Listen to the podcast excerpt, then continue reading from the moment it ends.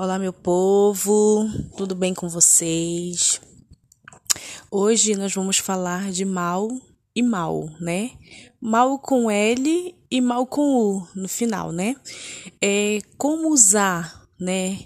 Onde usar, onde a gente pode empregar esse mal com L e mal com U, tá?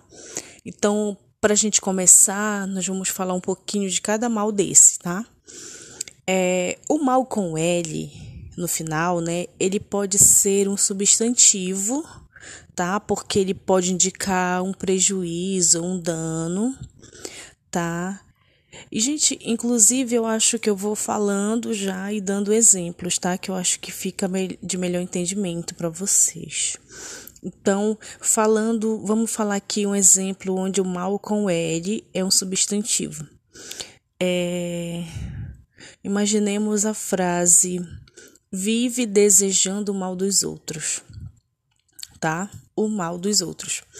Ou ainda, isso são os males da idade, tá? Então, o mal dos outros, os males da idade.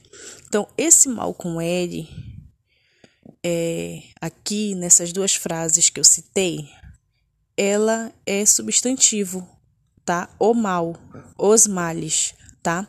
É substantivo. É, esse mal com L, gente, ele também pode ser advérbio, tá?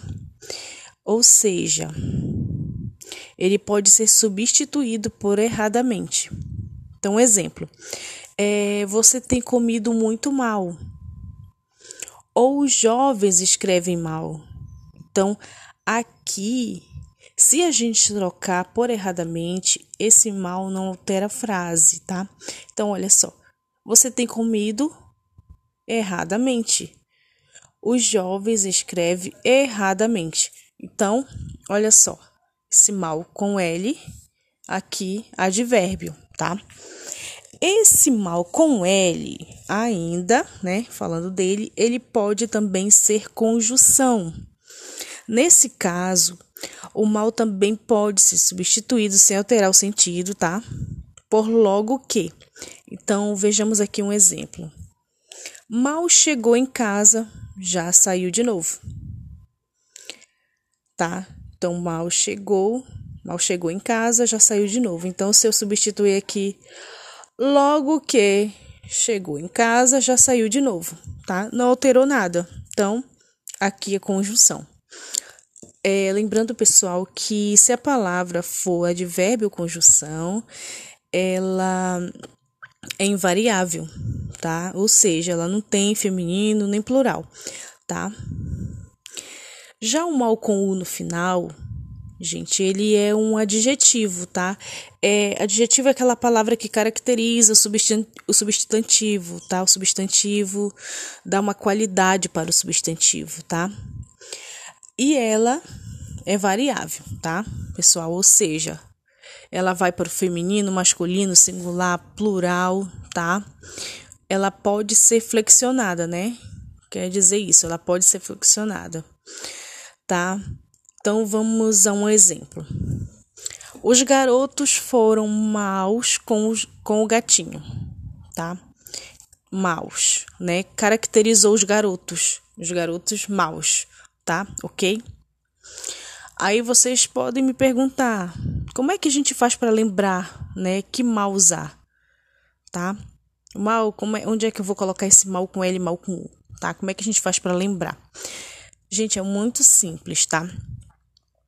O mal com L, ele é o antônimo de bem, ou seja, é o contrário de bem.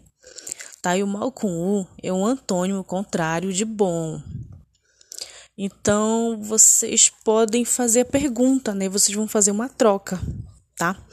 Por exemplo, eu estou mal-humorada com L ou mal-humorada com U, tá? Então, fazendo a troca, tá? Eu estou bem-humorada ou bom-humorada? Bem-humorada, né? Então, aqui cabe mal com L. Outro exemplo, meu cachorro tem mau hálito ele tem mau hálito com L ou mau hálito com U. A gente faz a troca. Ele tem bom hálito ou tem bem hálito? Bom, né? Então, aqui O mal com, é com U, tá? Fácil, né? Ainda, a gente, tem, tem outras dicas, né? Que a gente tem uma dica, na verdade, a mais que a gente pode dar. Que essa, sim, é melhor se fosse explicado pessoalmente. Que é feito o ângulo de, de, de 90 graus, tá? No L e no E, que aí você vai saber que o mal com o contrário de bem. E se você fizer o ângulo de, de 90 graus também no, no U do mal, né? No U do mal, e você fizer no O do bom, você vai saber também, tá? Que mal contrário de bom. Certo, pessoal? Então nós vamos ficando por aqui, tá? Mandem sugestão lá no Instagram, no arroba Regiane Cantora, tá? E qualquer dúvida também, vocês podem me mandar lá, tá bom? Até a próxima, pessoal. Tchau, tchau.